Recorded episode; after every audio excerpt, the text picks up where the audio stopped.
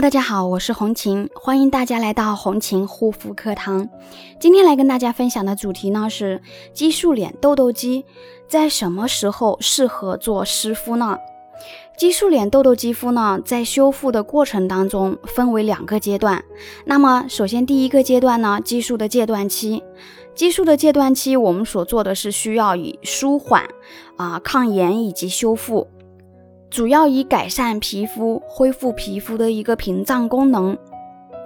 那么，在过了啊激素脸痘痘肌戒断期后呢，进行到第二个阶段呢，我们所需要的就是需要进行给予皮肤进行调理啊，在皮肤已经不再出现发红、发痒等情况的时候，那么在这个时候可以适当的啊用一些具有抗炎能力的水给予皮肤进行湿敷，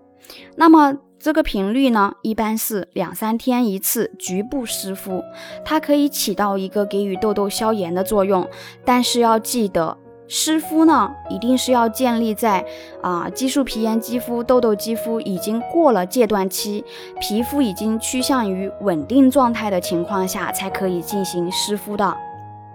如果痘痘还是啊发红发痒的状态下，那么这个时候是不适合做湿敷的。